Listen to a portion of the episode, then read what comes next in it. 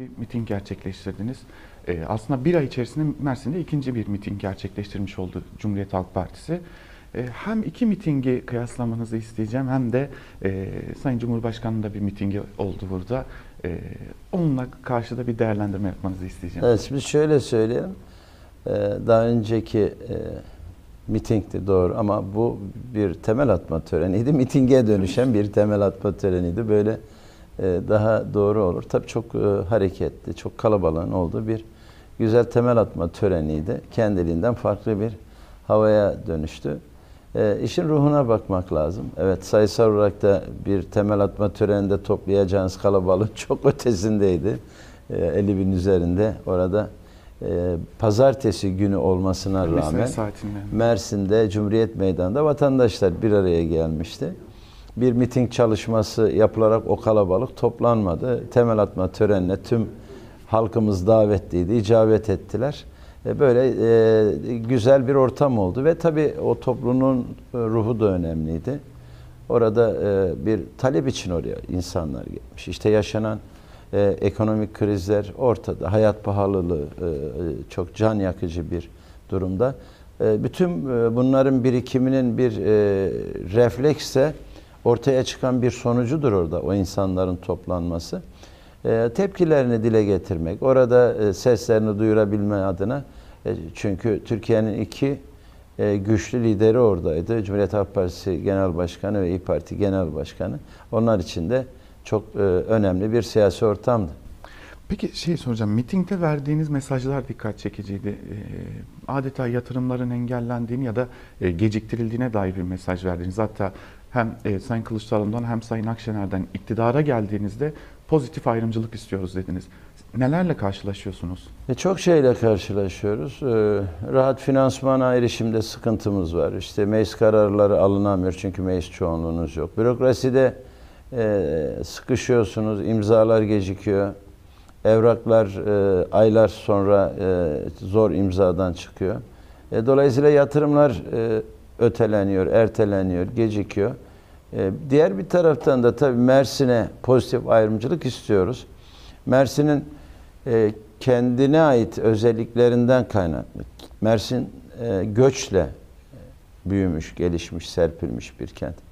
Ve e, burada e, merkezi iktidarın bu e, göç e, yükünü çeken şehrine farklı bir açıdan bakması lazım. Mersin'i diğer şehirlerle karşılaştırmamak lazım. Mersin e, hem iç göçün hem dış göçün yarattığı bir travmatik durum yaşıyor bir anlamda. Ekonomik, sosyal, siyasal. Bunu görmek lazım. Elbette yüzü e, merkezi hükümetin buraya dönecek ki bu yükü biraz da merkezi hükümet absorbe edecek. Ama dönmüyor sanırım şu sırada. E, tabii kısıtlı. Yani dün de e, mitingde dile getirdim. E, geciken bekleyen yatırımların bir an önce merkezi hükümet tarafından yapılması gerektiği vurgusu bundan ibaret. E, zira Mersin e, istikbal vaat eden bir kent. Hani Doğu Akdeniz çanağının önemli bir liman kenti ve Türkiye'nin en önemli limanına sahip.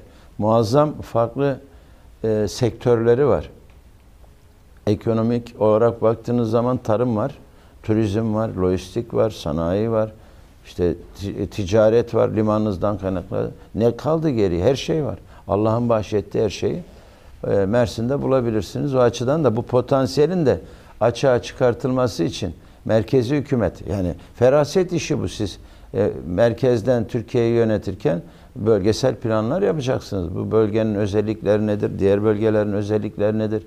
Ne yapmamız gerekiyor? Hangi alanlara yatırım yapmamız gerekiyor? Mersin üzerine daha yoğun çalışılması lazım. Çünkü Mersin Türkiye'nin 5. 6. sırada vergisini veren bir kent. Şimdi liman konusunu değindiğiniz için sormak istiyorum. Ee, önemli bir limana sahip Mersin fakat son dönemde başka iddialarla gündeme gelmeye başladı. Ee, bu sizi nasıl etkiliyor? Nasıl üzüyor. düşünüyorsunuz? Tabii ki üzüyor. Bu evvel eski son zamanlarda ben e, parlamentoda milletvekili olarak görev yaptığım dönemlerde de 2014'lü yıllarda, 2013'lü yıllarda e, zaman zaman bu tip e, limanda, gümrüklerde e, kriminal olayların olduğu yazılıyordu, çiziliyordu, gözleniyordu ki zaman zaman parlamentoda da tartışma konusuydu. Ama e, bu konularla anılmasını istemiyorum. O göre e, kolluk güçlerinin, bakanlığın, e, İçişleri Bakanlığı'nın, efendim, Gümrük Bakanlığı'nın alacağı tedbirlerle ortadan e, kaldırılacaktır. E, görev kiminse onlar e, görevini hakkıyla yaparlarsa Mersin Limanı da böyle olumsuzluklarla anılmaz. Tam da İçişleri Bakanlığı demişken Sayın Kılıçdaroğlu e, telefonlarımız dinleniyor dedi bir açıklama yaptı. E, buna dair hatta duyumlar aldıklarını da söyledi. Siz bu şüpheyi taşıyor musunuz ve ne E, düşünüyorsunuz? düş- dinlesinler. Dinlesinler. Sesim hoşlarına gidiyorsa sabah kadar dinlesinler. Ne olacak? Zaten çok telefonla e, konuşma vaktimiz yok. E, insanları arıyoruz, taziyede bulunuyoruz.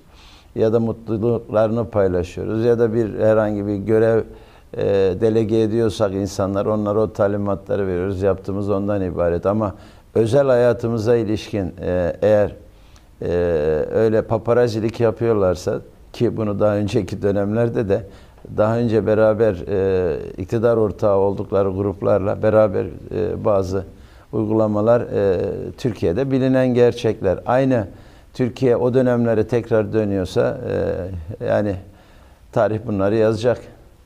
Şimdi gelelim bir de e, malum İstanbul Büyükşehir Belediyesi ile bir tartışma Evet. başladı. Sonra e, CHP'li belediyelere yönelik bir müfettiş e, sürekli gönderme gibi bir durum söz konusu. İncelemeler yapıldığı belirtiliyor. O süreçte neler oluyor, nasıl işliyor? Ee, şöyle tabii gelsin müfettiş gelsin. Geliyor da rutin denetimler, Sayıştay e, denetçileri geliyor, mülkiye müfettişleri geliyor. Önemli olan tarafsız ve bağımsız e, denetçilerin e, gelip e, orada eğer varsa bir yanlışlık e, ortaya çıkarmasıdır. Ama bunu bütün belediyelere eşit mesafede yapacak. Yani Millet İttifakı, CHP'li belediyeler ya da Cumhur İttifakı diye ayırmadan. Burası hukuk devleti ise yasalar neyi emrediyorsa onu yapmak durumundayız. Peki son soru kısa bir cevap isteyeyim. E, CHP lideri şunu söyledi. E, biz polis baskınında belediyelerimizin ne yapması gerektiğine dair bir belge gönderdik. O konuyu biraz daha açar mısınız? Yani e, CHP polis baskınında e, örnek veriyorum Mersin Büyükşehir Belediyesi ne yapacak? Şimdi e, bu konular e, çok açık ve net söyleyeyim. Bir belediye başkanı olarak bu konularda çok olmam beni aşağılara çeker. Neden biliyor musunuz? Ya nasıl bir ülkede yaşıyoruz? Neden korkuyoruz?